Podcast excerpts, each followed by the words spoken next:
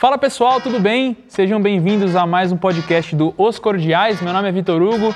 Hoje estou aqui com meu grande amigo Lucas Amadeu para bater um papo bem profundo, bem agregador para vocês. Os Cordiais Podcast.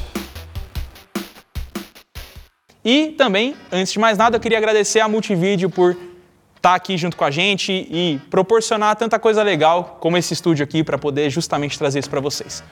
Lucas, muito obrigado por você ter vindo. Amadeu, né? Não Lu, Lucas Amadeu. Essa é o jargão certo. E aí, tudo certo? Prazer, cara. Obrigado por estar por esse convite de estar aqui com você, um dos primeiros episódios, uma honra. Legal. Parabéns pela estrutura, cara. Sensacional. Isso aqui tá fino demais, do jeito que, que o HD merece. Oh, valeu, muito obrigado. Na verdade, eu até estava comentando com o Lucas que. É, com o Amadeu, né? Eu estava comentando com o Amadeu que você foi uma das primeiras pessoas que eu ideal- idealizei para estar aqui, né? É um cara que é próximo meu até certo ponto, né? Eu tenho essa, a gente tem essa amizade. Foi até engraçado porque eu estava tentando relembrar quando foi, em qual momento que a gente se conheceu, né? Exato. E foi muito engraçado, porque você tinha feito um vídeo no YouTube, né, explicando por quais motivos você usava táxi aéreo no dia a dia, e alguma pessoa no Instagram juntou nós dois num- numa sala, né, e ah, tá, não sei o quê, eu tipo, eu falei, pô, legal, e depois disso eu comecei a te acompanhar bastante, né. E aí foi aquela vez que você me convidou pra gravar com você na, na tua No casa, YouTube. e até hoje eu tô devendo um voo de helicóptero pra você. Pois é, e é, é curioso que a gente tem muito seguidor em comum, né? Porque a gente fala muito de viagem, de estilo de vida, então ac- acaba atraindo um público parecido e sempre. Uma fã só do VHD, toda vez que eu posto que eu tô contigo, a galera adora. Então é, é, muito legal. Inclusive, a gente se viu não faz muito tempo, né, faz um... um mês e pouco, dois meses? É, acho que uns dois meses, foi um pouquinho antes de você viajar. Foi. Inclusive, a gente tinha até marcado de gravar isso aqui um pouco antes. Aí do nada eu cheguei, aí lá, ah, agora eu tô mudando, eu tô morando em Dubai. Falei, como assim? Já aproveitando essa oportunidade, já explica aí pra gente que história é essa de morar em Dubai.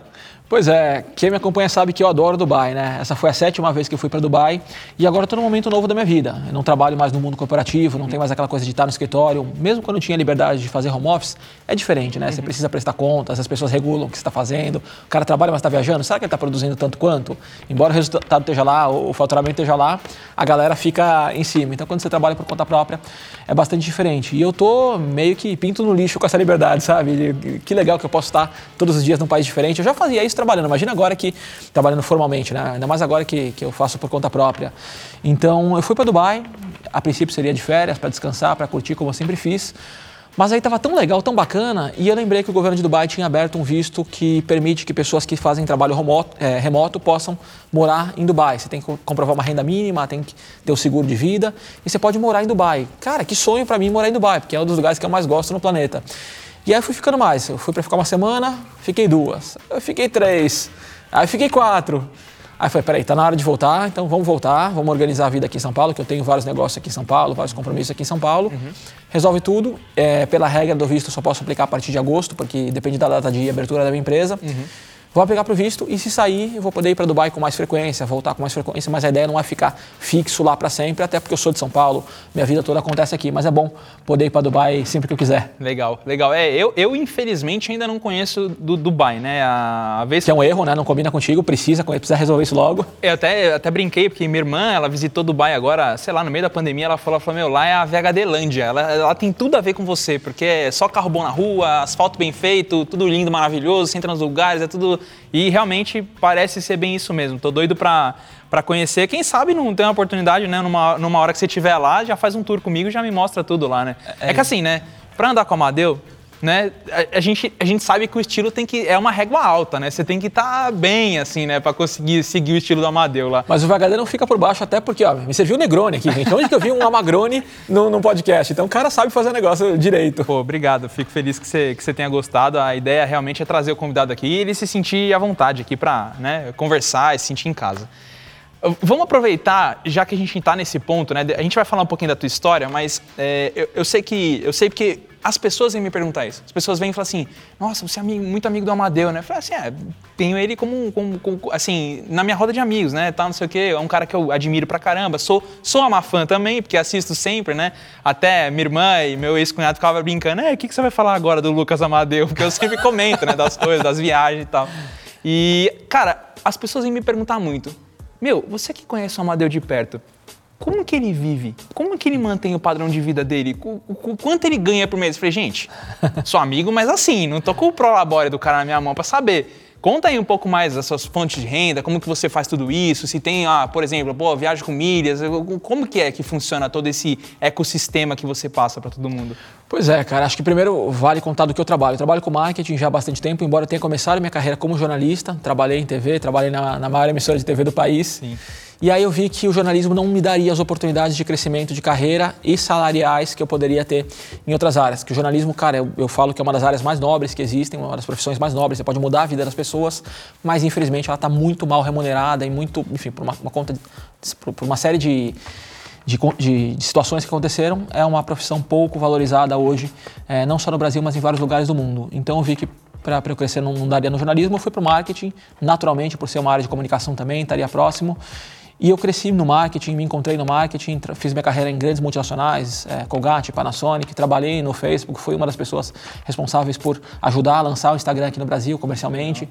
E nos últimos anos eu trabalhava na Vivo, fui contratado para criar uma área de negócios voltada à venda de publicidade no celular, a monetização de publicidade e fui super premiado, reconhecido pelo mercado, virou uma das grandes, uma das grandes áreas de negócio da empresa e eu é, consolidei minha carreira como executivo a partir daí. Então, comecei a dar palestra, a ser chamado para dar consultoria para empresas. Então, além da, da, minha renda como executivo da empresa, eu tinha uma renda como consultor, que eu prestava é, consultoria para outras empresas de marketing, presto, até hoje, e os trabalhos que a gente faz em rede social também, né? Tem os, tem os contratos de, de, publicidade, que, claro, são menores no, no bolo como um todo. Uhum.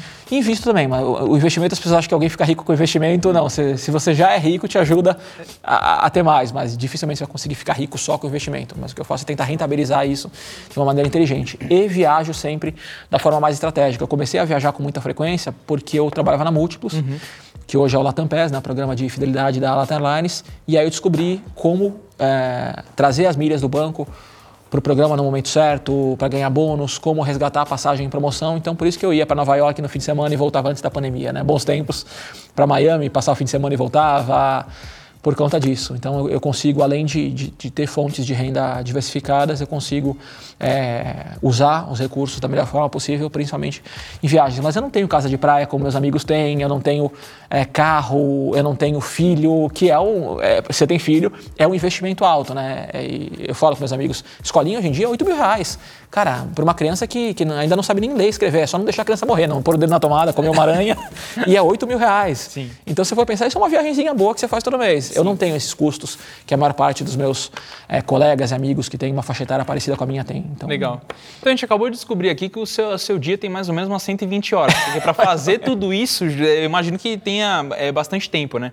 É, assim, a, a, gente vê que você se dedica de fato mesmo é, para a rede social. E até é uma brincadeira, porque você fala, pô, para onde vocês vão viajar comigo, né? Você traz a audiência para você, assim. Hoje, a rede social, ela paga o teu custo de vida ou ainda não? Ela não paga o custo de vida, mas ela ajuda a pagar os luxos. Tá. É claro que, que faz diferença ali no todo, né? Não é, não é um dinheiro que é irrelevante, mas claro que só com ela eu não conseguiria ter um décimo do, sim, sim, sim. do, do, que eu vivo, mas, mas faz parte do pacote. E principalmente a relação com, com seguidores, né? Que isso que eu falo, que eles vêm viajar comigo, não é brincadeira, isso é verdade. Sim. A pessoa fala, Amadeus, você viaja muito sozinho, como é que você consegue viajar sozinho? Cara, eu nunca tive a experiência de viajar de verdade sozinho, sem ter contato com ninguém. Você eu estou viajando com 500 mil pessoas, a galera manda pergunta, manda dica, os Amafãs, é, eu, eu, brinco que eles são diferenciados e é verdade. É verdade. Os caras têm um nível de escolaridade muito diferenciado, conhecem o mundo, discutem os benefícios do cartão Black em Nova York e, e me dão muitas dicas e, e, trocam ideia. Então, não é viajar sozinho de verdade, eles realmente viajam comigo e, é uma delícia. É, eu percebo assim que, eu, eu, percebo essa diferenciação porque, por exemplo, eu já tive a oportunidade de algumas pessoas virem, pô, você conhece aquele Lucas lá, pô, o cara é muito snob, o cara mostrando a conta que ele paga. Eu falo, mas gente, os caras perguntam quanto é que custa, porque a gente realmente tem curiosidade. Você fala, pô, legal, gostaria de comer lá, mas será que eu tenho então as pessoas querem saber. E eu não vejo problema nenhum em falar isso. Eu vejo muita gente, às vezes, como é que você lida com esse, esse reiterismo aí, esse negócio da galera ficar te falando que você é isso, que você é aquilo, que você é, é narcisista? Como que você lida com isso? É, primeiro até explicar pra galera por que, que eu falo do, do valor das coisas porque eu não vim de família rica. Esse mundo todo não é o mundo de onde eu vim. É adquirido, né? Você é adquirido, conquistei isso. Então, é, muitos dos lugares que eu frequento hoje, para mim, há 10 anos, era impensável frequentar esses lugares. E assim como para alguns amafãs, eles poderiam achar que é impensável ele estar nesses lugares, mas quando eu mostro que você passar um fim de semana no Copacabana Palace custa R$ 1.600, por exemplo, opa, não posso fazer todo fim de semana, mas eu posso sim me organizar para comemorar o aniversário de casamento, uma data especial, né? Não é um valor que é, que é estratosférico. E isso acaba desmistificando os lugares. E o que eu mais fico feliz é receber mensagens desse tipo. Cara, que legal, esse lugar que eu pensava que não era para mim, você mostra o preço e, e sim, eu posso frequentar e mostra como se comportar lá e mostra o que pedir, como funciona. Então, eu me sinto em casa. Eu falei do Copa porque os fã se sentem em casa na Copa. De tanto que eu vou lá e mostro, eles ficam familiarizados de alguma forma. E, e o hate, acho que ele vem como consequência da visibilidade, né? É, eu sempre falo que o que dá mais é, inveja nas pessoas não é o, o, padrão social que você vive, mas é a visibilidade que você tem. Uhum. As pessoas têm muita inveja da visibilidade. Como é que esse cara tem alcance, como é que ele consegue falar e ser ouvido pelas pessoas. É o que todo, todo mundo que, que te ataca geralmente incomoda, é você ter esse, esse, essa visibilidade. E eu sempre tive preparado para isso, porque eu cuido da, da imagem de empresas há muito tempo. Uhum. Então eu abri a rede social de muitas empresas. E, cara, as empresas têm ali o hate delas, né? Então eu sempre cuidei de administrar as respostas em rede social, ajudar a gerenciar crises.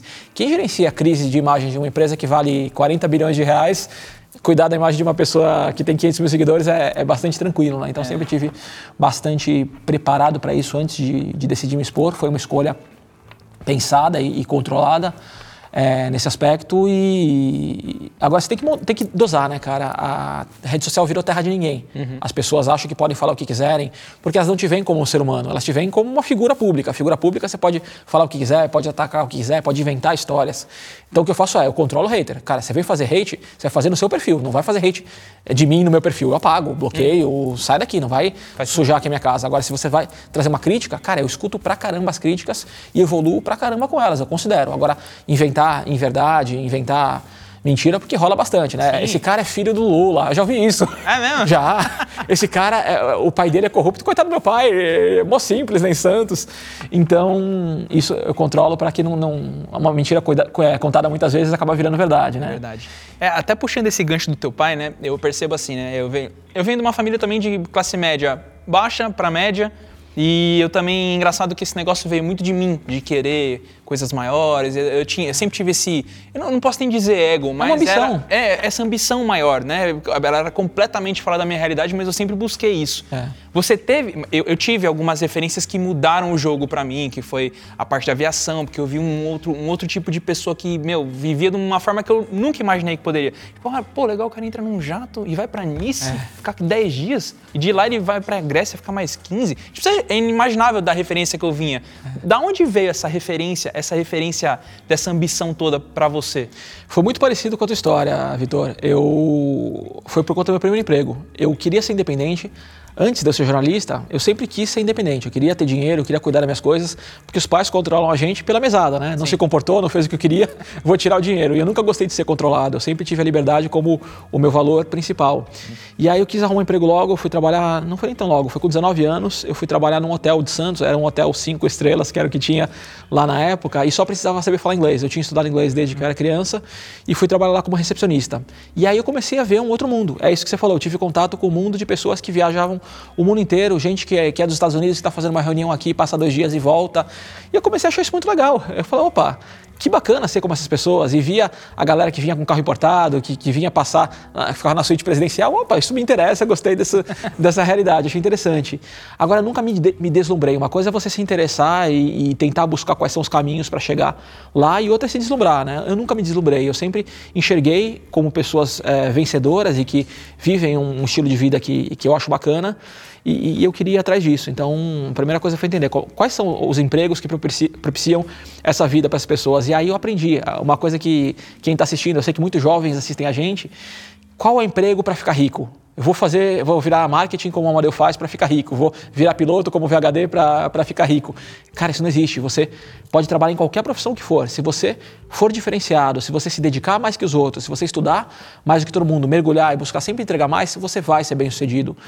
Ah, nossos pais talvez tenham ouvido isso, mas eu tinha que ser médico, eu tinha que ser advogado porque é a profissão que dá dinheiro. Cara, vários amigos meus fizeram direito e estão sofrendo porque o mercado está saturado. Mas se você tem um diferencial, se você se dedica mais, você vai colher os frutos disso.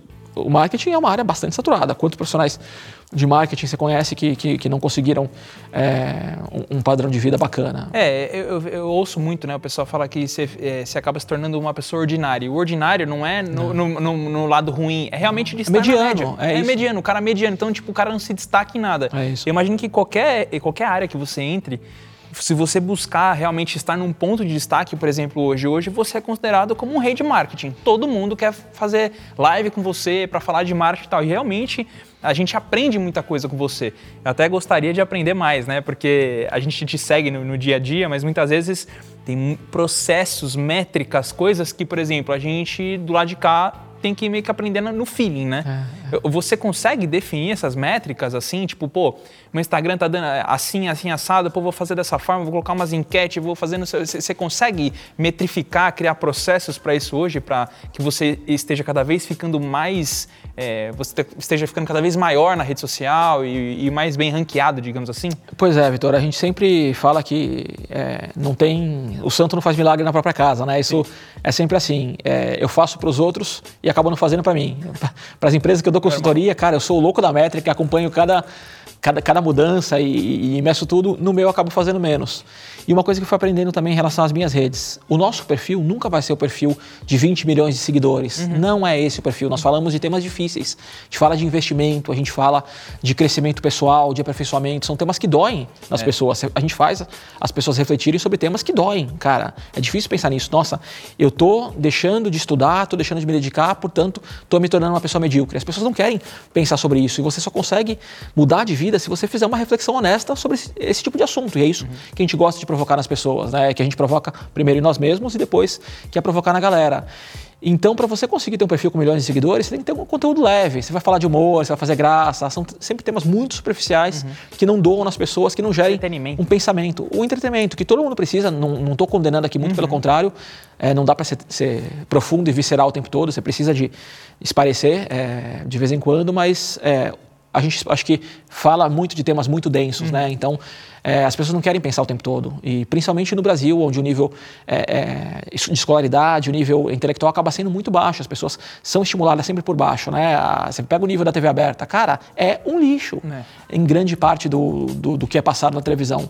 Mas que é, é, aquela história, né? Que até o, o editor do maior telejornal do país sempre falou muito. Cara, eu tenho que fazer as notícias pensando no Homer Simpson, como se ele estivesse assistindo, porque senão as pessoas não entendem. Você começa a falar exageradamente sobre o impacto da, da, da mudança do ministro no câmbio, por que, que isso mexe com. o que, que tem a ver com a taxa Selic. Cara, o que, que é taxa Selic para dona de casa que está preocupada com, com, com o filho que ela tem para criar e não tem nem tempo de pensar? É, é, é, difícil, né, cara? Por isso que às vezes a gente está conversando e aí você fala com um cara, às vezes, de baixa renda e tal, o cara fala assim: é, mas esse negócio de dólar é para é rico. Ah, pouco me importa, não vai mudar nada na minha vida se o dólar tiver a 8 reais. Mal ele sabe. Que o arroz que, que ele está comendo é, é totalmente nisso, impactado. O petróleo e tudo, é, é baseado no, no, preço do dólar e tal, é né? Isso. Então, assim, eu, eu vejo, eu vejo é, bem isso que você falou, a questão do mindset da pessoa, né? Eu, eu mesmo, assim, eu me considero de um cara que realmente... Eu tinha muito pouco uh, conhecimento sobre as coisas, né? Então, às vezes, por exemplo, eu me considerava um cara que não entendia... Por exemplo, eu não sabia o que era esquerda e direita até, sei lá, meus 20 e poucos anos, entendeu? Por quê? Porque a gente não é estimulado não. nisso é, de entender, né, o que que é. Então, hoje, eu, eu gasto muito tempo da minha vida estudando, fazendo vários cursos, tal. Por exemplo, agora mesmo eu estou fazendo bastante é, eu tô fazendo um curso, inclusive, da Renata Barreto, não sei se você sabe quem que é. Sim. Ela é... Uma entrevista política, né?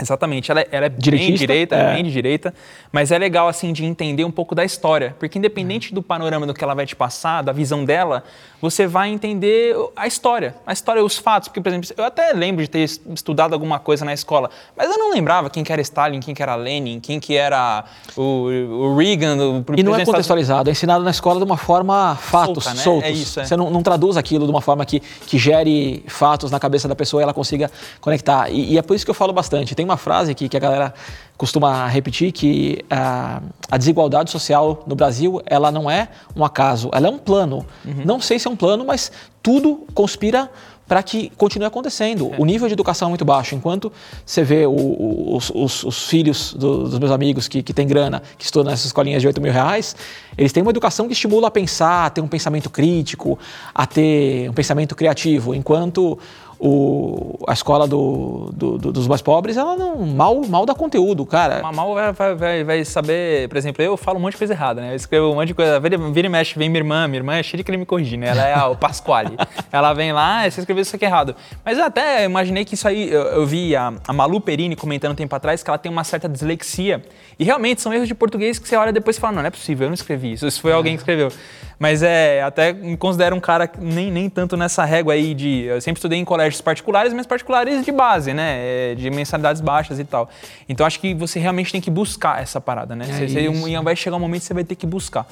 E vo- você, você teve algum momento ali, né, por exemplo, esse, esse, esse, na tua história, enquanto você estava estudando ali e tal, você teve esse grande salto em que você resolveu é, procurar mais, estudar mais, entender mais, ou foi no jornalismo, foi, foi na faculdade que você percebeu isso? Foi, acho que o ensino médio para mim foi, foi bastante transformador. Eu fui para uma escola que, que era de um nível é, bem acima do que eu vinha estudando no, no ensino fundamental e eu comecei a ter contato com uma outra realidade. Era uma galera de mais grana, era uma galera com, com um nível intelectual mais alto, porque elas foram estimuladas desde cedo e eu me apaixonei por aquilo de novo. Falei, opa, gostei disso aqui, estou em casa com esse negócio, é, é isso que eu quero. E aí eu tinha desde criança, cara, eu queria ser, queria ser jornalista. Eu, eu não queria trabalhar com marketing. Eu tinha dúvida se era, se era publicidade, se era jornalismo, mas jornalismo sempre bateu mais forte.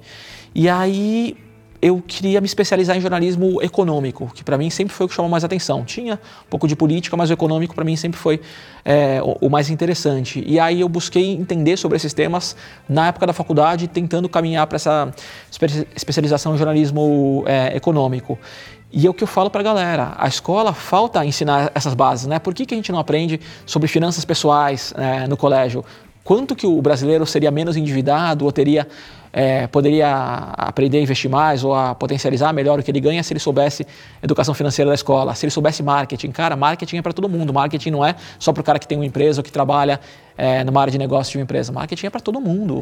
Você- Você até comentou, né? Desculpa até te interromper, mas você comentou que às vezes o, o- o plano do Brasil é ser assim. E eu realmente, hoje, estou começando a acreditar que na verdade não é que as coisas aqui dão tudo errado. É que aqui elas são desenhadas para acontecer desta forma, né? Acho que até faz jus o que você está falando agora, das pessoas não terem esse tipo de coisa. Talvez a gente vai mudar a passos de formiga e sem vontade, aos pouquinhos, aí implementa uma matéria lá, um negócio. Para deixar claro aqui um disclaimer, gente, isso aqui não é uma teoria da conspiração, tá? Não estou falando de teoria da conspiração, mas eu acho que as coisas foram estabelecidas dessa forma e não é interessante para muita gente mexer nisso. Então vamos deixar como tá, né? Não Sim, sim. foi acontecendo e, e Se vamos ninguém está reclamando, deixa assim. É isso. E deixa eu te perguntar uma coisa, você sofreu muito bullying quando você era menor? Muito, cara, muito. Eu pesava 50 quilos. Pesava 50 quilos, me vestia bizarramente. Eu, eu tinha muito cabelo, por incrível que pareça, eu tinha muito cabelo. Só que eu sempre tive muita entrada. Então a galera me chamava de careca de- desde jovem, mas não tinha motivo não. Hoje tem. Naquela época não tinha. Mas eu sempre sofri muito bullying, cara. E, e por ser diferente, eu sempre quis ser o diferentão, quis sempre fazer, tá sempre um passo à frente da inovação, na, naquela.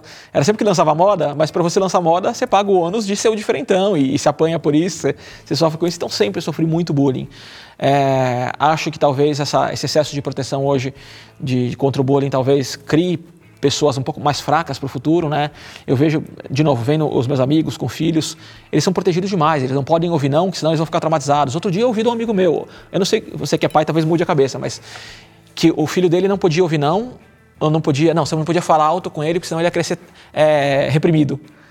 Cara, pelo contrário, a vida não, não vai ter Não vai ter massagem na esse é o que, ele, ponto. que ele tiver na vida Quando real. tomar a primeira porrada da vida, por isso você tem tanta criança com depressão, suicídio, etc. A gente foi criado, acho que exageraram um pouco com a gente também. É. Acho que a gente sofreu demais com isso, mas acho que somos muito fortes. O que é um hate que eu sofro em rede social perto do que, do que a, a vida me, Eu, me fez? eu falo isso, né? Que eu, eu também tive várias histórias de bullying, acho que não sei se eu nem comentei. Teve uma que foi, acho que a, a mais extrema, assim, eu- os caras amarraram meu tênis, amarraram minha mão e me jogaram dentro de uma lata de lixo de cabeça pra baixo. E como Tipo era- filme americano, né? Tipo filme americano, só Eu passei era- perto disso também. É, então, como eu era pequenininho, eu não consegui sair, não consegui tombar. Aí, com muito custo, eu consegui tombar lá uma hora e, e sair da, da, da lata tal. Aí eu te pergunto, você acha que você é o que você é hoje, com essa exposição e etc, buscando, você acha que tem alguma coisa a ver com um pouco, porque eu percebo que existe um padrão assim. Por exemplo, eu tive muito isso também. Então, talvez uma necessidade um pouco de se provar, alguma coisa do tipo assim, falar, ah, tá vendo? Vocês me zoaram tanto quando eu era pequeno, olha o que, que eu sou hoje, entendeu? Eu sou um É. cara admirado. Você acha que tem uma coisa a ver ou não? Não sei se necessariamente com bullying pode ter no subconsciente, mas o que tem muito, Vitor, é o que eu vejo da minha família. O meu avô, ele cresceu, ele, ele fez a, a vida dele para deixar um patrimônio para a família. E aí você sabe o que acontece muitas vezes quando, quando, quando, quando você tem essas questões na família, né? E ele não aproveitava a vida, ele não, não viajava, ele não curtia, porque ele queria deixar a família bem. E eu via aquilo e eu falava, não, cara, vamos aproveitar, vamos... Então talvez seja uma compensação disso. Peraí, e eu exagerei muito. Hoje eu estou mais bem estruturado, mas, cara, me endividei pra caramba várias vezes, negociei quando era mais jovem, mas eu não me arrependo, porque isso me deu a, a visão de como as coisas são. Eu sei o que é estar negativado, eu sei o que é ter a galera ligando para cobrar. Então acho que isso te torna, te torna mais é, sereno e mais seguro. Cara, eu já passei por tudo, já fui investigado pelo Ministério Público, estava comentando agora há pouco no, no Instagram, então é, talvez seja essa questão familiar que, eu- que eu queira mostrar, né? Não, eu, vou- eu quero aproveitar a vida, eu quero viver o máximo que eu puder é, dessa vida. Acho que a vida não é só acumular dinheiro, deixar patrimônio para a família. Eu quero sim. viver o melhor da vida. E, e por consequência acaba sendo, né? Às vezes você pensa, pá, aquela galera que. Eu penso menos em relação ao bullying. Nunca tinha me ocorrido de pensar em relação ao bullying, mas eu penso muito em relação à oportunidade de emprego, por exemplo, que não deram. Sempre tem aquela entrevista de emprego que você fez, naquela empresa que você sonhava, e o cara não te, não te aprovou. Você não é bom o suficiente. cara, meio- olha onde. Meio olha Jack que- Ma, né? Tipo, igual o do AliExpress lá, foi rejeitado É tudo é quanto é coisa e hoje o cara é dono do AliExpress. Fala, É isso, e isso eu sinto bastante. Eu, às vezes eu penso, caramba, aquele cara que, que me deu um não há, há 15 anos, olha, onde ele está e olha o que aconteceu comigo. Você né? comentou alguma coisa no Instagram esse- esses dias atrás, mais ou menos assim, não foi? Você não foi, foi, foi você que comentou isso? Eu vi alguém que, que foi para uma entrevista, eu tenho quase certeza. Não foi eu, não. Você, não foi? Entrevista? Você foi numa entrevista e o cara disse não, depois esse, esse cara, por algum motivo, a- a- o mundo girou e aí, sei lá, você sentou... Aconteceu exatamente isso. Acho que aconteceu com todo mundo que hoje tem, tem algum, algum, algum destaque e passou por isso em algum momento, né? Eu não lembro de ter comentado publicamente, É, não, então, mas. então eu posso estar eu posso estar confundindo. Mas aconteceu muito, cara. E eu lembro dessas situações. É, E acho que isso serve de muita. Eu vejo muitos abafãs que mandam mensagem. Abafãs são os meus, seguidores, a gente chama carinhosamente de abafãs. É, é muito legal essa parada que você faz, de, de colocar, tudo colocar ama, ele ama cóptero, ama E foi sem dog. querer, né? Não foi pensado. E eu vejo muitos deles. Amadeu, eu tive uma decepção amorosa, me rejeitaram, não consigo arrumar emprego. Mano, vai pra cima. Não é por conta de um, dois, dez, vinte, trinta nãos. Não, não é assim. Não há- Quanto mais você entender o que está movendo o, o recrutador e, e, cara, vendo depois de, de ter cuidado de uma área de negócios com 40 funcionários, ter contratado tanta gente, muitas vezes o não que você toma não é porque você é menos qualificado, muitas vezes é pelo oposto. O cara é tão qualificado que você tem receio de que você não vai conseguir dar uma promoção para ele dali a, um ano e ele vai estar pronto, ele vai merecer, então é melhor pegar alguém que ainda tem espaço para crescer ali dentro. Tem tanta questão, então não se frustrem pelo não que você recebeu, não se decepcionem, não.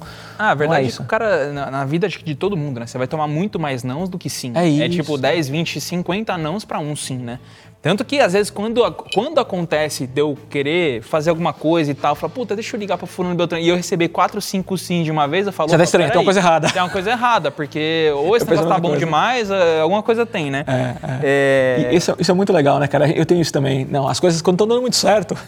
ah, Não, alguma coisa muito ruim vai vir depois, porque Pra compensar. não, né? não, não tá normal, isso não tá certo. Porque a gente não se sente, às vezes, merecedor de receber tanta coisa boa, porque a gente foi acostumado com, com tanta porrada, né? E- Cara, esse negócio de ser merecedor era justamente o ponto que eu ia puxar, né? E eu, durante um tempo na minha vida, comecei a carregar um peso dentro de mim que eu falava, cara, é, por que que, pô, minha vida flui, as coisas tão bem, a- tudo, tudo acontece, tipo, tudo dá certo, tem um puta monte de contato e tem gente que fica nesse limbo, o cara não sabe. c- c- Você já passou por esse momento de chegar uma hora que você tá com tanto peso, não? você fala, meu, não é possível. Muito. É, por que, que eu mereço tanto? E tem gente que, que- que- Você já Aconteceu muito, Vitor, principalmente quando eu comecei a me destacar na carreira e, e é o que você falou, tudo começa a fluir a, a teu favor e, e tudo dá certo, e todo mundo quer fazer coisa contigo. E, e por que, que para outras pessoas não? E aí você começa a querer se punir por conta disso, né? Você começa a falar, não, não sou merecedor disso. Aí você para pra pensar, cara, olha de onde eu vim, eu não vim disso aqui não. Olha tudo que eu construí, olha tanta porrada que eu tomei, olha tanto que eu criei, que eu fiz e não me deixei abater e cheguei até aqui. Então não é por acaso que você tá aqui. Fica tranquilo. Aquela síndrome do impostor, né? Eu tive várias vezes. Não, vão descobrir que eu sou uma fraude e eu tinha... uma ama fraude. Uma, uma fraude. Eu lembro disso quando eu fui trabalhar no Facebook. Eu fui chamado para trabalhar no Facebook, cara, foi um processo de 20 dias. Tinha gente que o sonho da vida era trabalhar no Facebook, tentava e só tomava não. E eu em 20 dias entrei, não foi nem eu que apliquei, me chamaram para trabalhar lá. Cara, empresa que era dos sonhos. E aí falava, não, um dia vão descobrir que eu sou uma fraude aqui. E aquela síndrome do impostor. Eu falei, cara, não, e, e, quando passa três meses, você está ensinando as pessoas, você está é, ajudando outras pessoas a entrarem lá. E todo mundo sente isso, né? Quando você tem um salto na tua carreira, quando você tem uma situação que, que você não está acostumado. E, e, pelo contrário, cara, você sim, você merece estar lá e sim, você pode ajudar outras pessoas a estarem lá também. O que eu tento fazer é isso, eu tento abrir o meu mundo de todas as formas possíveis. Cara, não é tão distante quando você pensa. Eu ando de helicóptero, de jatinho, passo um mês em Dubai. Eu não podia fazer isso também há 10 anos atrás. E olha como é, vem comigo, olha isso. E o cara vê que não é nada de outro mundo. É, não, é engraçado e eu posso até bater o martelo nisso, porque é exatamente isso. Por exemplo, eu tinha essa parada, né? Por exemplo, eu via você nos, nos hotéis, viajando para lá e para cá. Eu falava assim, porra, eu queria tanto ter a vida do, do Amadeus, esse negócio de meu, esses hotéis e tal. E aí você me influenciou, porque daí eu comecei a olhar. Aí, por exemplo, dá um exemplo bem, bem básico aqui, por exemplo. Você foi pro Sheraton do Rio. Eu falei, uhum. porra, que hotel do caralho. Aí eu entrei, olhei e eu falei, cara, não tá tão distante assim. Exato. Aí eu comecei a fazer mais isso. E aí é, também acabei trazendo minha família junto comigo. Então eu comecei a viver experiências melhores, mas justamente por conta de muitas das coisas que você influenciou. Então é muito legal essa parada. Eu tento é... desmistificar um pouco o luxo, né? As pessoas têm. E, de novo, vem nessa coisa da, da diferenciação social. O luxo é para uma camada da sociedade que não é a minha. Uhum. Cara, vem cá ver o que é o luxo. Não é tão caro assim. E outra que as pessoas têm na cabeça, cara, a gente viveu uma inflação, desde que foi criado o real, gigantesca. O que era 100 reais quando foi criado o Plano Real em 94, hoje são 13 reais. É ridículo, né? Então, cara, 100 reais não é mais aquela coisa, nossa, que antes você ganhava 100 reais, caramba, 100 reais. Hoje mal paga um almoço. Nos restaurantes que a gente vai, não paga, não paga. um almoço. É, e os salários cresceram. O salário mínimo era, sei lá, 300 reais. Hoje é mil e, e pouco. Então, tudo cresceu. O dinheiro, as pessoas ainda têm aquele mito, né? Mil reais é muito dinheiro é mais ou menos. É. Então, se você gastar mil reais num hotel no fim de semana, cara, tá tudo bem. Mesmo que você tenha uma renda menor, você pode parcelar, vai ser uma vez no ano que você faz isso, e você merece isso. E uma coisa que eu passei a viver mais, quanto mais eu vivia nesse mundo, mais eu via, opa, quero trabalhar cada vez mais porque eu gostei disso e quero viver mais disso. não quero que seja uma vez por ano, quero que seja uma vez a cada três meses, quero que seja todo mês, todo fim de semana. Acho que exagerei um pouco, podemos dar uma descansada de vez em quando. Não, mas é muito bom, cara. Eu, eu, eu percebo assim, né? Eu, eu tinha essa vontade, essa necessidade. E às vezes eu falava para uma pessoa, falava, assim, o cara falava assim, pô, qual que é tu, qual é a sua meta, assim? O que você espera desse... Falei, cara, viajar, sei lá, duas, três viagens internacionais e mais umas duas, três nacionais, tipo assim, colocando seis ainda achando que tava pouco. Aí o cara falava, ô louco, nossa, se eu fizer uma viagem só... Eu falava, não é possível, o cara, sei lá, vai viver no melhor dos mundos, sei lá, 80, 90 anos, ou seja, ele só vai fazer 90 viagens. Tipo, é, é meio maluco, né? Tipo, você não fala assim, nossa, velho, tipo... Aí você vê que você realmente tá completamente fora da realidade da grande maioria, é. Mas, mas é isso, acho que muito também por conta de referência mesmo, né? Esse é o ponto, Vitor Vitor, e das escolhas de cada um, né? O cara que, que tem a renda que eu tenho, ele pode escolher ter uma casa na praia, uma casa na montanha e um carro importado. Mas viajar todo fim de semana não vai caber nesse pacote. É. Você precisa abrir mão. Assim como eu. Eu viajo pra caramba, mas eu não tenho a casa na praia, não tenho a casa no, no interior, moro num apartamento minúsculo, um apartamento de 45, 50 metros que era o que me bastava. Cara, o apartamento não era para eu morar, para eu estar lá. Não cozinhava, até meses atrás eu não cozinhava. É, agora você tá cozinhando um agora monte, virei né? o rei da gastronomia. Mentira, é. cozinho mal pra caramba ainda. Às vezes não dá pra comer. É, mas às vezes eu olho, ela tá apetitoso. Eu falo, ô louco, é só, só ver, né? É uma fit e tal, não sei o que. Eu falar, essa proporção talvez esteja um pouquinho fora. É. Tá com muita carbo, muito carboidrato ali. E fa falando nisso, até aproveitando, puxando o gancho, como é que tá esse projeto aí? Que eu já vi que você já começou e parou algumas vezes. É... Como é que tá essa parada? Cara, eu nunca vou ser o. Eu não quero ser o cara musculosão, não combina com o meu estilo de vida. Uhum. Não, não dá, não, não é compatível. Dá. Eu viajar, a quantidade que eu viajo. Comer várias gastronomias diferentes e tá. Eu né? gosto, e assim, entre, entre ser bombadão e, e, e, viver o estilo de vida que eu vivo, beijo pra, pra, pra tchau. Sim. Deixa eu viver o meu estilo de vida que eu tô felizão. Sim. Agora, eu não posso ser obeso. Uhum. Não, não, dá. É, até por saúde, saúde, por estética, não dá. A gente fala muito de saúde, mas na verdade é estética. Ninguém quer. Pô, a gente que trabalha com imagem o tempo todo, cara, você se olha no vídeo e você se cobra, né? putz, a camiseta tá, tá marcando aqui, não, não é legal. Então eu quero estar tá ok, eu não quero exagerar, não, não vou ser o, o a, como é que é, a Graziane Barbosa? Nossa. Não dá, não, não, não, não dá para ser não. Desculpa ela, isso é gosto, né? A gente fala, mas, é, sei lá, eu não sei, né? Para mim, mulher tem que ter corpo de mulher. Eu não gosto muito quando fica assim, começa a ficar muito masculino, muito desenhado. Mesmo o homem, às vezes, eu acho quando fica muito desenhado, até porque quando você começa a viver nesse mundo, você percebe que pro cara ter aquele Você abre mão da vida. Não, o cara sacrifica tudo, É. tudo. O cara não pode, ah, vou comer esse chocolate. Não, esquece, isso aqui vai destruir. E realmente, é, por exemplo, eu tô percebendo isso agora, né? Porque eu também entro, entrei nessa onda de comer um pouco melhor, treinar um pouco mais. E eu percebo que, por exemplo, entra no final de semana que eu como mais um pouco de porcaria do- da vida que eu vivia antes, pizza, hambúrguer. tal. Cara, o meu treino de segunda é um lixo. É, não rende nada, não vem força, não vem nada. Cê- cê- com, com a idade, você tá percebendo isso ou não? Total, é claro que hoje rende menos do que antes, mas eu tô ok com isso. Eu, eu- eu não quero ser o, Sim, o- entendi. o muso fitness. né? O Amadeu não, não cabe ele ser muso fitness. e, e, e tô felizão com isso, de, de tentar encontrar um, um meio termo. Sim. Eu não quero ter que abrir mão do, do estilo de vida que eu, que eu vivo para ser fit. O que, que eu vou ser, ser fit? Cara, não. Com muita 40 coisa. anos, quase 35 anos, não tá, tá tudo bem. Do jeito que eu tô. E. E acho que passar alguma referência para as pessoas, porque elas exageram também, né? Eu vejo esse pessoal que é muso fit do Instagram, às vezes eles postam, cara, eu fico triste, me dá pena. Eles com um pedaço de pizza, como se. Nossa, ele vai comer uma pizza. Meu Deus, que bandidão! Caramba, como. Que revolucionário! Cara, é uma pizza, mano. Não tem, não tem esse. Tá tudo bem. É, sim. Então, é mas não. Deixa, me deixa aqui com a minha pizza que tá, tá, Tá tudo tudo bem, né? O importante é isso aí. Saúde, estética tá, tá andando bem, tá É tudo isso. E deixa eu te perguntar uma outra coisa. É, hoje que você tem essa exposição grande, você tem mais de 500 mil seguidores no Instagram, no, no YouTube, acho que o quê? mais de 200, 300? 200 mil. 200 mil. É, a gente tá bem por ali também, É. o canal Vega tá bem por aí. também. A gente até começou junto, Come- né? Parece, É, mais é. ou menos 2016 ali que você Foi. começou também. É, muita gente começou em 2016. Depois eu comecei a ver, cara, uma porrada de gente começou em 2016. O Primo Rico começou em 2016. Olha. O Bruno Perini começou em 2016. Muita gente que, que hoje tá grande, né, de- já começou junto com a gente. E hoje, por exemplo, você tendo essa exposição e as pessoas, meu, te colocando no pedestal como te colocam, você recebe muita proposta de negócio. Tipo, cara, tô, tô com uma ideia mirabolante aqui, um negócio fantástico, vem ser meu sócio. O tempo todo. O tempo todo, né? Proposta de negócio e, e proposta de e pedindo dinheiro também. A galera pede dinheiro descaradamente. Amadeu, eu vou casar, preciso de dinheiro. Cara, eu sou contra casamento pro meu estilo de vida. Você jura que você quer que eu me fale que eu vou pagar o seu casamento? Não, o cara no mínimo não te conhece, né? Não te Eu não segue sei o que, dá na cabeça das pra- pessoas. Mas eu acho que é isso. Como eu acordo com as pessoas, vou dormir com as pessoas, dá uma intimidade, Dá. né? A pessoa acha que. que, que- e é, é, é íntima minha, em, em- em um certo aspecto. É, Só um, é, teoricamente, não, no- no- é, não é both ways, né? Tipo, Esse é o ponto. É, tipo, é só é unilateral, né? É da Esse pessoa. é o ponto. E a gente precisa aprender a conviver com isso. No começo eu estranhava, cara, quem essa pessoa pensa que é para ter essa intimidade comigo? Não, sim, ela tem intimidade comigo porque eu dei essa intimidade. Sim. E eu preciso aprender a conviver com isso.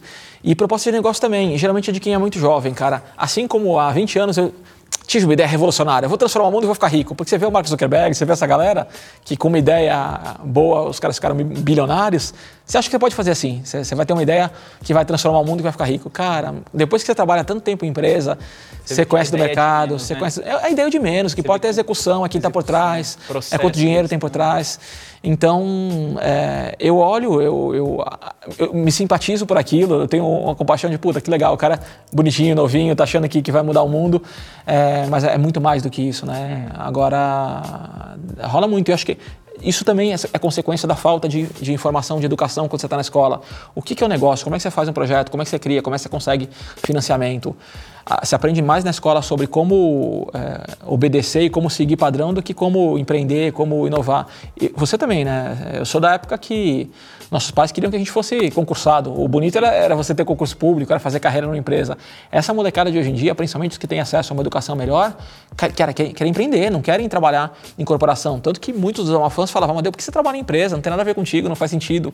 Mas eu fui criado com essa mentalidade. Para mim, o ápice era ser CEO de empresa, era o sucesso da vida. Hoje eu vejo como a vida do CEO e quão limitado é, e você acha que o cara é bilionário, ele não é, ele é um empregado como você. Claro que ele tem mais regalias, tem um salário mais alto, tem mais poder, mas não é a, a distância que existe quando você con- conhece o conselho de uma empresa e o CEO, você percebe que você está muito mais perto do CEO do que você está de quem realmente manda no, no negócio, né? É, eu, eu percebo isso e ficou muito evidente na época que eu comecei, que eu estava trabalhando. Até muita gente não entende até hoje porque que eu parei de voar. E foi exatamente por esse ponto também, basicamente o mesmo ponto que você que você viveu, que você enxergou ali. Eu vi que é, como piloto eu jamais ia alcançar a- o financeiro que eu queria. E mesmo que eu alcançasse um- alguma coisa milagrosa, eu não ia ter tempo suficiente para curtir isso. Por causa disso, porque você fica com uma bola de ferro amarrada no pé do cara que tá voando. É óbvio que tem suas exceções, tem cara que é mais tranquilo e tal, não sei o quê, mas a grande maioria dos pilotos que eu conheço, os caras Então, com o patrão liga, ó, sábado, domingo, quinta-feira, o cara não vive nem com a família, o cara nem vê os filhos crescer às vezes, dependendo do tanto de que tá no emprego. Então, eu percebi que daquela forma não ia dar certo. E daí foi no momento que eu, que eu resolvi mudar também. E foi muito difícil, porque eu falei, cara, tudo bem, eu tô com 30 agora, só que se eu não fizer isso agora, cada vez vai ficando, não quer dizer que é impossível, mas vai ficando cada vez mais difícil. Daqui a pouco eu vou ter filho tal, tô casando, tudo, tudo vai ficando um pouco mais complicado. E você teve essa dificuldade também? Porque isso é recente para você, né? É super. É bem recente, né? É super. É, eu acho que me foi muito bom, Vitor, eu, eu, eu, eu tendo cada vez mais contato com a alta liderança das empresas. Porque aí eu via a realidade. Aquele sonho que eu imaginava de, de você ser o CEO da empresa e ter tudo a- ao seu lado e poder ter poderes limitados, cara, isso não é verdade. É uma- é uma A maior- falácia, né? é uma falácia. Cara, vocês estão sendo enganados. Eu- e, e vocês provavelmente não vão acreditar nisso porque eu estou falando, como eu não acreditava quando me falavam, até eu viver isso na pele. O CEO, ele geralmente não tem liberdade para, por exemplo, abrir um espaço na agenda para tomar um cafezinho com um amigo dele. Muito ele é o passar final de semana em Nova York não ou em Miami, né?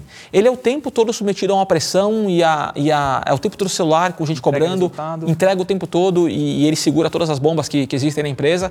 Cara, é muito ingrato o trabalho. Ele, ele não tem a liberdade que você pensa que ele tem. E aí, beleza, claro que você, cara, impacta a vida de muita gente. Empresas com 30, 40, 50 mil funcionários, 100 mil funcionários. Pô, você, você impacta o PIB do país, você transforma o país. Mas é, é isso que você quer? Você é mais um. Quantos CEOs de empresas você conhece que não são os donos da empresa, que são pessoas que se admiram, são referência? Pelo contrário, elas tentam se esconder, porque quanto mais se destaca, mais você é atacado no mercado e, e por conta de inveja e, e tudo isso. Eu falei, cara, hum, esse, esse castelo que eu imaginava era um castelo de areia. Não, não é verdade, ele não é o que eu imaginava. E aí, primeiro, tem aquela coisa da negação, né? Não, não pode ser. Isso que me contaram a vida inteira, que eu estudei para isso, porque eu estudei, cara, eu fiz duas pós-graduações, uma em Nova York, outra aqui no Brasil, para ser CEO de empresa. Esse era o meu objetivo, eu nunca tive nenhum outro. Desde que eu mudei para o marketing, né? Há- há quase 15 anos depois que, que eu saí do jornalismo. E aí eu falei, cara, não, não é isso que você quer. E aí, isso caiu a ficha há uns três anos. E aí eu vinha nesse processo de, não, eu preciso sair disso, mas eu não quero. É o que eu soube- sempre soube fazer a vida inteira e o empreender é incerto. Eu tenho meu salarinho, o que eu achava que era o máximo, um salário de executivo em grande empresa. Hoje, quando eu olho quanto eu ganho, que, que eu posso cobrar pelos meus projetos e, e trabalhar o quanto eu quiser, se eu quiser, fazer muito dinheiro trabalhando 24 horas por dia, eu posso, eu tenho essa liberdade. Na empresa, não. Eu tenho ali, vou ganhar meu salarinho, não importa é, que eu faça hora extra, que, que eu entregue 20 projetos, o salário é o mesmo. E eu comecei a falar, hum, preciso mudar. E, cara, até hoje eu sofro de vez em quando, né? Porque eu sempre fui acostumado a ganhar o salarinho ali todo mês. E olhar e não saber. Eu tenho dinheiro para me sustentar por alguns anos. E, e depois? Se, se, se acabar tudo, como vai ser? Cara, e tá tudo bem. A gente se reinventa. Quantas Aí você começa. Peraí, calm down. Acho que as pessoas precisam fazer um pouco mais disso, né? A gente, é, é muito, a gente se cobra muito. Hoje eu olho. É, Eu, eu faço bem parte desse perfil. Eu me cobro o tempo inteiro. Às vezes até inteiro. converso com a Carol assim, ela às vezes não entende muito bem, mas é porque, cara, eu me cobro pra A caramba. gente é assim. Por isso que, que a gente consegue conquistar mais. Porque a gente se- é exigente com, com a- com a gente mesmo. E eu falo, cara, olha tudo que você já fez, olha quantas vezes você já teve que se reinventar. Cara, eu me reinventei tantas e tantas vezes, mudei de profissão. E dentro do marketing, mudei de, de área tantas vezes. Já fiz praticamente tudo que existe dentro do marketing e tá tudo bem. Eu sempre consegui atingir os objetivos porque eu sou determinado, eu sou obstinado, eu tento buscar quais são. Eu chego numa empresa, eu chego num projeto, cara, qual é o maior gap desse projeto? Onde que eu posso atuar com menos esforço que vai trazer mais resultado? Essa é a lógica que eu tento fazer, é o pareto do 80-20 de, de esforço versus resultado em todo, todo projeto que eu pego. E eu foco naquilo, aquilo vira a razão da minha existência naquele período. Eu desapareço, fico ali mergulhado e, cara, faz. Se você trabalha direito, se você conhece a técnica, se você sabe como aplicar, se você testa, se você está aberto a, a opiniões, você tem que ouvir as pessoas, as coisas acontecem. Então fi- fica tranquilo. Se tudo mudar, se, se parar de existir o mundo como é hoje, na pandemia foi muito assim, né? Cara, a pandemia para muita gente foi desastroso, mas para muita gente foram os melhores anos. A pessoa conseguiu se antecipar as tendências, conseguiu perceber para onde o mundo estava caminhando, as pessoas se transformaram. E eu acho que eu, eu soube eh, gerenciar esse momento eh, bem. Fico feliz por ter, pela maneira como eu conduzi, porque eu achei que ia acabar a minha vida. Porque, principalmente... a Sério, você chegou a rede- pensar isso? Total, porque eu trabalhava com rede social no- na, na- minha vida pessoal. Cara, eu mostrava viagem, restaurante spa. De um dia para o outro, eu lembro, eu estava em Mônaco, dia 14 de março, comemorando meu aniversário. Andando de helicóptero? Fechou. Voando? Andei de helicóptero. Fechou tudo. No, no país, fechou tudo. Cara, eu não tinha mais spa, não tinha mais restaurante, não tinha mais viagem. Da noite pro dia. Meu conteúdo no Instagram vai acabar. Tanto que a galera me condenou, porque quem falava de viagem, eu falava muito de viagem naquela época, eu falava menos de lifestyle. E a galera começou a falar, não, eu vou falar, vou postar o throwback da- das viagens, as 10 melhores viagens para casal, as 10 É, melhores... tem muita gente fazendo isso, né? E eu falei, cara, o mundo tá acabando, ministro sendo trocado toda hora, o dólar explodindo. Não vou falar de viagem passada. Eu sou jornalista, veio o DNA de jornalista, eu preciso ajudar as pessoas. E eu via a mídia trabalhando de uma forma tão errada, tão suja. Eu falava, cara, eu preciso fazer o bom jornalismo que eu aprendi na faculdade. Vou tentar mostrar para as pessoas os dois lados, o que está acontecendo, por que está acontecendo e contextualizar. Aí eu fiz o Alma News. Cara, Que é um puta quadro legal pra caramba. hoje a galera adora, mas eu fui muito condenado. Eu perdi 30% dos meus seguidores. Perdeu? A galera falou, cara, você tá se prostituindo, você tá virando globo lixo, você tá. Não, o pior, o pior é que assim, o que eu fico muito puto às vezes é que o cara te enquadra numa caixa e, e não é te deixa fazer nada. ponto. Tipo assim, o cara, uma, várias vezes eu escutei um cara chegou e falou assim pra mim: Ah, pô, você tem que falar de helicóptero, não tem que É, ficar dando pitaco de outras coisas. Eu falei, gente, eu tenho uma vida, eu sou um ser humano, eu posso É falar do que eu isso. quiser. E outra, se você estiver é, achando ruim, abre um Instagram, E faz melhor. consegue 100 mil seguidores e aí você debate o que É você quiser. isso. Tipo assim. Mas é do cérebro humano. Passa o te- o tempo todo. Ho- Hoje eu acho menos, as pessoas já desistiram de tentar me botar em caixa. Mas tentavam, cara, porque é do cérebro humano. A gente tem a pessoa. Um é o rei do marketing, o outro é o rei da- das finanças, o outro é o cara que fala de viagem. Não dá pra você querer ser tudo.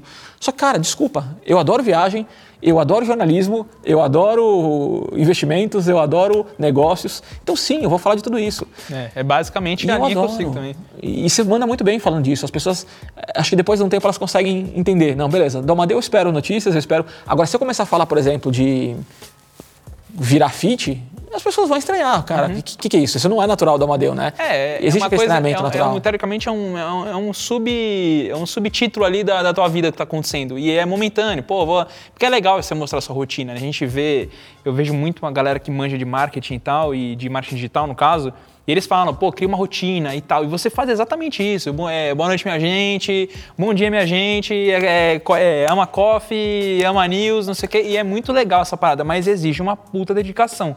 Quanto tempo de tela você passa, por exemplo, no, num dia? Quanto tempo você usa de celular num dia?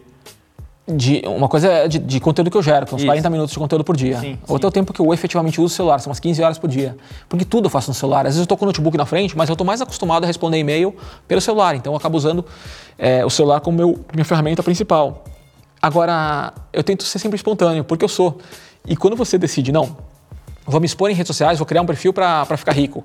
Meu amigo, você não pode ser falso, você não pode é, criar, roteirizar sua vida que as pessoas vão perceber que é mentira. É, acho que- a coisa que mais traz tanto eu quanto você é a questão da autenticidade. Você é muito autêntico quando você fala. Até foi legal uma vez que você foi, pra Floripa e você foi num hotel caro. E aí você não gostou do hotel e você falou, achei uma merda. Ah, isso foi, foi ruim, isso aqui foi. Pô, você tá sendo autêntico. E aí você vê gente. As pessoas não esperam isso. É, elas não ah, esperam. Nossa, é, pense bem antes. Achei demais. Você falou assim, falou assim, eu pago por tudo que eu faço. Eu não preciso ficar pegando. a- Pronto, deu um tapa na cara. Se o cara tava pensando, se fosse eu, eu pediria desculpa. Mas não, realmente, eu não sabia que foi assim. Então eu te peço desculpa. Agora os caras. É que a gente precisa também se colocar no lugar das pessoas. Elas estão. Quando você recebe uma crítica, eu sempre tento. Peraí. Qual que é o background dessa pessoa? Ela está acostumada a ver só influenciadores que só fazem permuta. Então é o que ela está acostumada. Se ela vê um influenciador reclamando da permuta na cabeça dela, buga o cérebro. Então eu preciso. Não, não, não é permuta. Eu trabalho, eu pago e eu falo a verdade. Vocês me seguem porque vocês sabem a verdade. A veia jornalística tá. Tá aqui. Se for ruim, vocês vão saber. Eu vou contar pra vocês. Então, se o Amadeu tá mostrando, você sabe que não é uma opinião vendida, que não é uma coisa patrocinada. Quando é patrocinado, eu mostro que é patrocinado. E outra coisa, cara, eu não falo, não faço propaganda daquilo que eu não gosto. É, eu eu rejeito 90% das propostas de patrocínio que eu recebo, que eu falo, cara, isso não é. ou conversa não é bom de verdade, comigo. ou não conversa com o meu público, não conversa comigo, não é, não é para usar uma fãs, não é, não é bom o suficiente para usar uma fãs. É, eu tenho e eu rejeito. também.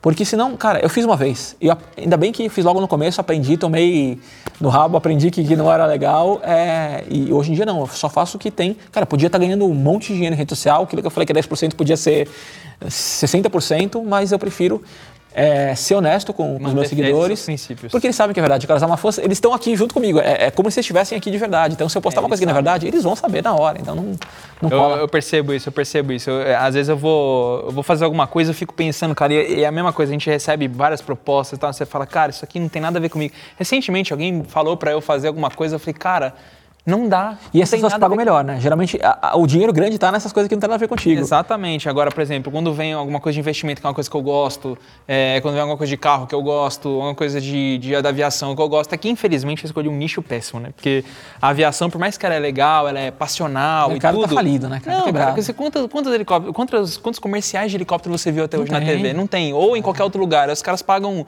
15, 20 pau numa folha de uma revista que ninguém vê. Fica lá no hangar, o cara olha, ah, que legal. Não olha, nem, nem abre a revista. Não abre, é. E, mas infelizmente, tudo bem. Comecei por um lado, tô aprendendo. Mas é tô parte da mudança, né, Vitor? É. É. uma mídia que não existia. E acho que é, é- é nosso dever também, como influenciador, ajudar o mercado a se organizar. Você pensa, 3, 4 anos, não existia esse mercado de mídia Não. com influenciadores que existe hoje, estruturado como tem hoje. Pô, eu participava da criação das- dos maiores planos de mídia do país, das maiores marcas do país. E hoje tem uma verba ali para influenciador digital. Todo plano sai com uma verba para influenciador digital. legal, não sabia disso. Hoje, antigamente não saía, há quatro anos não existia. Nem sabia o que Era a cerejinha do. Você botava como orégano, né? Vou pôr a pugliese aqui para estou fazendo E mal influenciador. provavelmente eles viram que às vezes converte muito mais, né? Esse é o ponto. Eu, eu, por coincidência, eu comprei uma. Esses, dias eu comprei uma cesta de café da manhã pra Carol e tal. E aí o rapaz que veio me entregar, que era o namorado dela, veio com uma bermudinha assim, bem parecida com aquela tua, da Ama Shorts.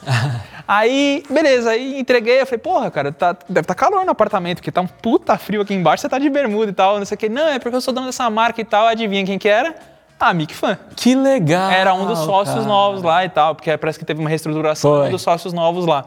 E aí ele, pô, ele, ele, ele me abriu um pouco dos seus números e foi absurdo o que você vendeu de, de bermuda em 24 horas. Acho que eles nem esperavam isso, né? Acabou o estoque em... O estoque acabou em uma hora, foi É, então, tanto que eu ia comprar, só falei, puta, já acabou o estoque. Eu falei, ah, deve ser coisa de escassez, vou entrar. Não, não era, realmente tinha É acabado mesmo.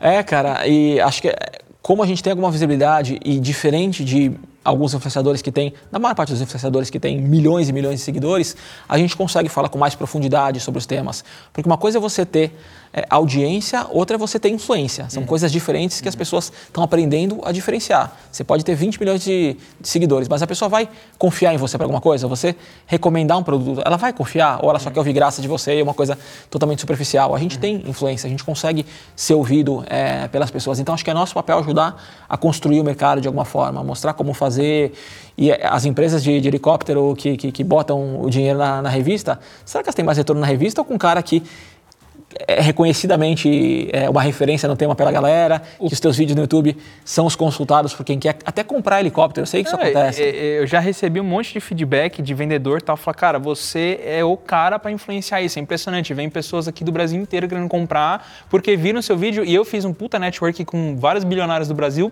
por conta disso. Mas até hoje não veio ninguém, me deu um real e falou assim: ó, obrigado aí por você ter vendido um helicóptero de 45 milhões que eu sei que já foi vendido. Claro que foi. E aí, Vitor, acho que entra o nosso papel também, da, da gente deix- deixar de ser tão passivo, de ninguém veio até mim. Cara, vamos atrás. É. Vamos ensinar os caras a fazer, porque a gente acha que as- essas empresas que têm muito dinheiro têm áreas de marketing maravilhosas, que estudam e que recomendam. Não, cara. Geralmente, essas empresas que, que- que fabricam esse tipo de produto não têm nenhum conhecimento de marketing. O cara sabe de helicóptero. E aí, você precisa lá e mostrar, cara, olha o trabalho que eu faço. Olha os feedbacks que eu recebi de gente que comprou teu produto por minha causa. Olha o que a gente poderia fazer se eu fizesse isso, isso e isso. Faz sentido. Então acho que a gente precisa ir, ir atrás também, porque não há um mercado estabelecido. A gente está ajudando a construir, né? Legal. E, bom, para encerrar aqui, eu queria te perguntar uma coisa. Quanto você acha que vale o teu negócio hoje? Teu negócio como um todo, Instagram, YouTube, as suas mentorias, quanto você acha que vale? Se alguém quiser chegar e falar assim, Amado, eu quero comprar o teu negócio, você vai continuar sendo a cara do negócio, mas eu quero comprar tudo, eu quero ser é, sócio 99% das suas coisas. Ah, cara, nossa, que pergunta difícil. É, vou fazer um valuation aqui no meu negócio, né? É mais ou menos É isso. difícil pra caramba, mas sei lá, pelo menos de, um, de uns 50 milhões eu não venderia. Porque é o longo prazo, você não, não é uma coisa de hoje. Sim. Esse trabalho que eu faço é o trabalho que eu já faço, estou construindo há uns 5 anos, se for olhar tudo, né? É, tipo, eu não vi é, Instagram. o pessoal fala assim, ah, qual- nossa, um post de 10 mil reais. Fala, não, um post não, são cinco anos de trabalho construindo é o- para essas pessoas prestarem atenção em mim. Esse é o ponto. E tudo que vem depois, cara, que consequência que isso vai trazer? Que uma vez que eu faço propaganda de um produto, eu sou responsabilizado por aquilo. Se eu indicar um produto que é ruim para os Amafãs, eles vão lembrar que foi o Amadeu que indicou aquilo e vão deixar de confiar em mim. Então, eu tenho noção da responsabilidade que eu tenho e de tudo que eu posso fazer.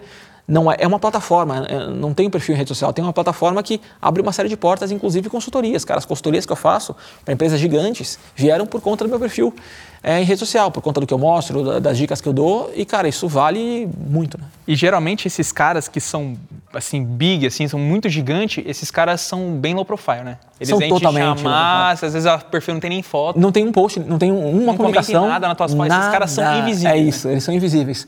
Por uma série de razões. Primeiro, porque eles têm muito medo de se expor, porque o Brasil não é um país seguro para quem tem dinheiro pela, segurança, pela questão da segurança pública, mas também pela questão do julgamento. Você que tem uma, um padrão social melhor aqui no Brasil, você é visto como, como o errado. O né? errado. É. Porque a gente vem da, da, de uma sociedade com a, com a, igreja de base, que você tinha que doar todo o dinheiro, que você não doasse, você... E era feio o cara ter Era posse, né, feio. Né? Então... então, a gente vive dessa sociedade. Eu tento, acho que você faz isso muito bem, eu tento fazer também, que Cara, não. Se, não é só jogador de futebol e o político que pode ter grana no país. Se você trabalha honestamente, se é diferenciado, se você se dedica mais, se você estuda mais, se você mergulha mais, sim, você pode, você merece e não tem problema nenhum você usufruir disso e mostrar disso. Você não precisa se esconder. Eu vejo as pessoas se escondendo por medo mais do julgamento até do que de segurança. Segurança, você contrata um, um carro blindado, uma empresa de segurança, tá, tá tudo bem, mas as pessoas têm medo do julgamento. Né? E, inclusive, eu quero te dar os parabéns porque você foi o primeiro que veio aqui e falou um valor que eu achei coerente. Porque eu vi algumas outras pessoas que vieram, eu perguntei quanto você acha que vale o seu negócio? Todos eles eu acho que chutaram muito baixo, mas muito baixo.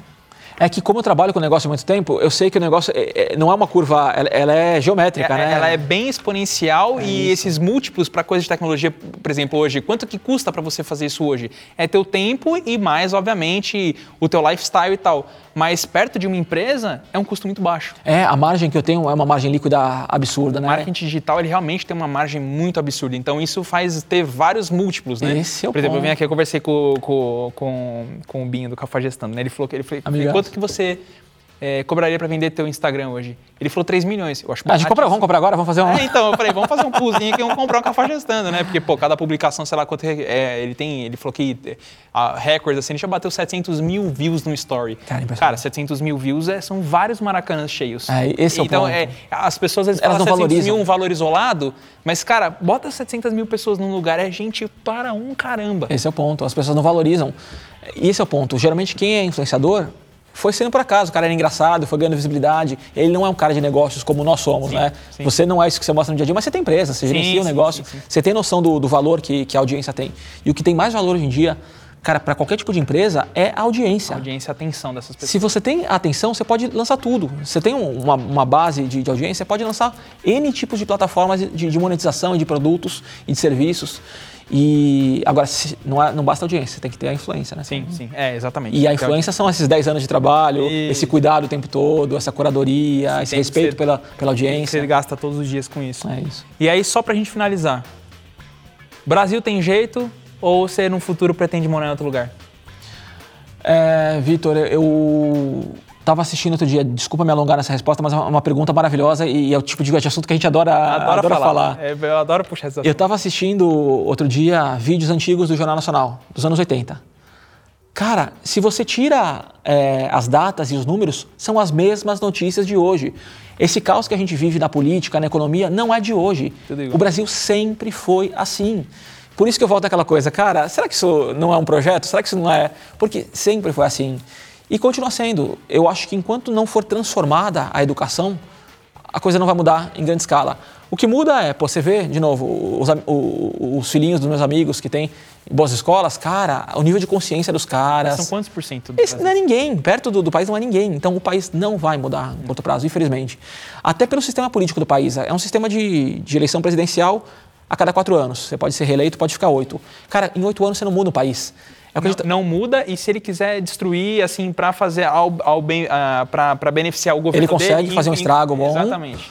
E mas você não, não muda positivamente. O que você para você transformar o país num país melhor você precisaria fazer trabalho de longo prazo. Então o que você plantar hoje vai ser visto dali a 20 anos e a galera não vai votar em você para se reeleger o, o, não te traz o benefício político não te traz ah, né, o retorno político que, que, que você precisa para se reeleger. É, o que os caras então falam, é feito para dar errado. Vender, vender mentira é muito mais fácil, né? É muito mais fácil. Muito mais e a galera quer, a galera por, por, de novo, é, retroalimenta. E aí, não teve educação, eu vou acreditar na mentira que me contarem, e esse negócio vai se perpetuando. E a gente está falando de Dubai. Dubai, cara, há 30 anos foi planejado para ser o que é hoje. Não foi da noite para o dia, Exato. mas vem sendo construído há 30 anos. Se fosse, porque é uma, uma, uma monarquia. Se fosse um regime presidencialista, Imagina que negócio é sair. É, eu escutei um podcast esses dias e estavam até falando que o regime, a monarquia, Não em alguns momentos, poderia ser até melhor por conta que o cara nasce na família e ele já é pensado para longo prazo, para manter o reinado, teoricamente. Aqui o cara assume por quatro anos, está tudo curto prazo, então detona, arrebenta o PIB, zoa com tudo. Meu mandato foi bom. É não, isso. você destruiu o país a longo prazo. Então é aqui, infelizmente, a gente vai continuar tendo por um bom tempo. Outro disclaimer, não estou defendendo a monarquia para o Brasil. É. Estou dizendo que para Dubai funcionou. Cara, muito obrigado. Obrigado. Valeu. Então. É, Prazer, cara. Tamo longe. Você tá vacinado também? Vacinado, álcool gel aqui, tá tudo bem. Cara, muito legal o bate-papo. Acho que foi um dos, dos, melhores, se não foi o melhor bate-papo que a gente teve aqui. Eu acredito que tenha sido muito agregador para todo mundo aqui. É, é, tudo que a gente falou e, e tenha trazido vários insights para as pessoas. E é isso aí. Valeu demais por ter vindo. Espero que você volte aqui outras vezes. A gente vai tentar chamar a galera de marketing. Eu preciso de uma pessoa do meu lado que entenda Opa, pra caramba e ver se com certeza eu vou chamar você. Ah, só é, antes da gente terminar, seu podcast tá rodando? A Macast, a Macast tá no ar. É, entre lá no meu perfil no Instagram, tem o um link para o Macast. Toda semana eu trago muita reflexão. Eu gosto de fazer a galera pensar. Muitas vezes eu não trago nem convidado, Sim. mas eu pego um tema que está me incomodando ali sobre até crises existenciais e trago para a galera e, e, tem sido bem legal. Até pessoas tóxicas, cara, o risco de conviver com pessoas tóxicas. Tudo isso é muito importante, é bem legal. né? Arroba?